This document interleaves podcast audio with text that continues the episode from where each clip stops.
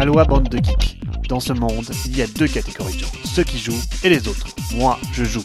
Vous, vous m'écoutez. Salut à tous, la saison des salons 2016 débute en trombe et les annonces continuent de pleuvoir. Pendant ce temps-là, Asmodée continue sa transformation tentaculaire. En effet, le feuilleton Asmodée suit son cours après une interview datant de décembre dernier du patron d'Asmodée North America, qui en dit long sur l'envie d'Asmodée de contrôler le marché des boutiques en dur et en ligne. Tout d'abord, ce qui saute aux yeux, c'est la volonté de faire d'Asmodée d'investir massivement dans le marketing par le biais de l'événementiel. Les opérations de promotion, concours et autres démos de jeux Asmodée vont se multiplier. Une main tendue vers les boutiques, vous me direz Pas si sûr, car ce genre d'événement s'accompagne souvent de contrats d'achat de jeux en masse. Cela est donc intéressant pour les grosses boutiques, voire les grandes surfaces, mais moins pour les petites structures ludiques. Cet effort s'accompagnera aussi par la valorisation maximale des licences, les IPs pour Intellectual Property en anglais, telles que Star Wars par exemple. Au-delà, Asmodée veut investir dans les boutiques qui le souhaitent et qui prennent les risques d'investir massivement en avance sur certains de leurs produits. Asmodée va donc leur reverser des sortes de primes, plutôt appelées dans le monde de la finance des incentives. C'est totalement logique dans le cadre d'une grosse entreprise telle qu'Asmodée, mais une nouvelle fois, cela va valoriser les grosses boutiques en dur, qui a dit les grandes surfaces, mais aussi, cette fois, les boutiques en ligne. En fin d'interview, on sent vraiment la mainmise que Asmodée veut imposer au marché. Ainsi, Asmodée désire que les boutiques en ligne continuent. Plus crûment, Asmodée désire que le channel des boutiques en ligne soit viable car il répond à une demande, sans être prépondérant, ce qui montre à quel point Asmodée veut contrôler la façon dont ses clients, les boutiques, se comportent. Sans pénaliser les boutiques en ligne, Asmodée préférera faire des ristournes à ses boutiques en dur, on ne peut que s'en féliciter. Une politique si agressive dans le contrôle de ses clients est assez risquée, m'est avis. Après tout, cela ne peut fonctionner qu'en cas de monopole, et il est vrai que c'est un peu ce que Asmodée est en train de créer depuis quelque temps.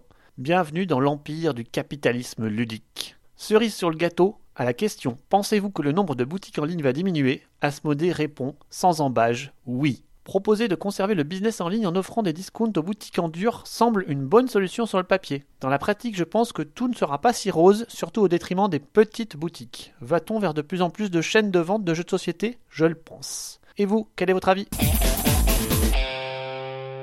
Au rayon des annonces, encore du lourd cette semaine. Steve Jackson Games va décliner Munchkin dans une nouvelle mouture jeu de cartes à collectionner. Non, ce n'est pas un poisson d'avril, je vous l'assure. Munchkin CCG, c'est pour 2016. Mieux encore, savez-vous qui sera aux manettes pour la création? Eric Lang, l'un des piliers du jeu US depuis quelques années. Eric Lang aurait même concédé vouloir faire de Munchkin un bon jeu. I want to make Munchkin a good game. Ou comment réconcilier le cœur des joueurs avec l'engouement des non-joueurs. À surveiller de près. Portal de son côté annonce Crazy Kart, un jeu de course de cartes dont la particularité sera de jouer par équipe de deux dans un chariot. Chahut garanti. L'excellent Steampunk Rally ferait-il des émules? Yellow, quant à lui, réédite Shotten Totem. Le grand classique des jeux à deux revient et comme pour chaque réédition d'un grand classique, on ne peut que se réjouir de voir d'excellents jeux perdurer dans le temps, à contre-courant des milliers de nouveaux jeux qui sortent en permanence. C'est aussi le cas de Ra de Rainer Knizia qui va être réédité par Asmodee et qui inaugure pour l'occasion un nouveau studio Wind Riders. Les chevaucheurs de vent seront-ils redonnés du peps à ses gloires d'antan? De son côté, Pearl Games va rééditer son tout premier et grand hit 3. Une bonne nouvelle pour les joueurs mais aussi pour le petit éditeur qui a dû écouler tout son stock et voit de l'avenir dans une réimpression. Enfin, c'est Colosseum qui voit une nouvelle réimpression arriver peu de temps après la première campagne Kickstarter opérée par TMG. Cette fois-ci, c'est une version deluxe qui sort répondant à certains retours des joueurs décriant les graphismes du dernier reprint. Et en plus, cerise sur le gâteau, cette version deluxe contiendra des pièces en métal. Ça devient vachement à la mode en ce moment.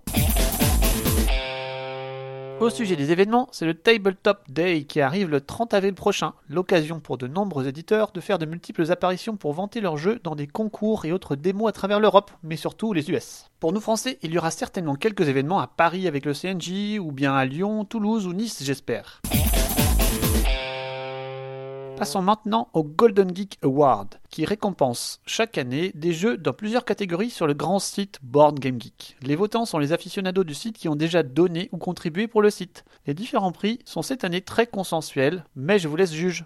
Rouleau compresseur oblige, c'est Pandemic Legacy qui rafle pas moins de 5 premières places, dont celle du meilleur jeu de l'année. Derrière, ce sont Mysterium, Codenames et Seven Wonders Duel qui sortent du lot. Espérons que Codenames verra bientôt sa traduction française arriver.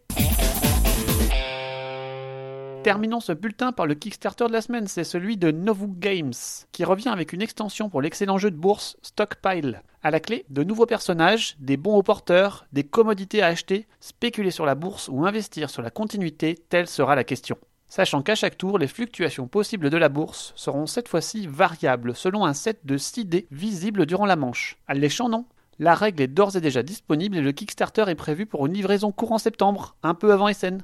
Le jeu est récemment sorti du lot dans le top 10 des jeux économiques présentés par The Dice Tower avec Rado en guest star, un garant d'excellent investissement que je ne saurais que trop vous conseiller si vous aimez les jeux avec de l'interaction et une dose de stratégie et de coups fourrés. C'est aussi l'une, si ce n'est la seule façon de l'obtenir en France. Le Kickstarter vous propose d'acquérir l'extension pour 20 dollars, mais aussi propose un pack du jeu de base plus l'extension à 60 dollars. Frais de port non compris évidemment. Allez, je vous dis à dans deux semaines, à bientôt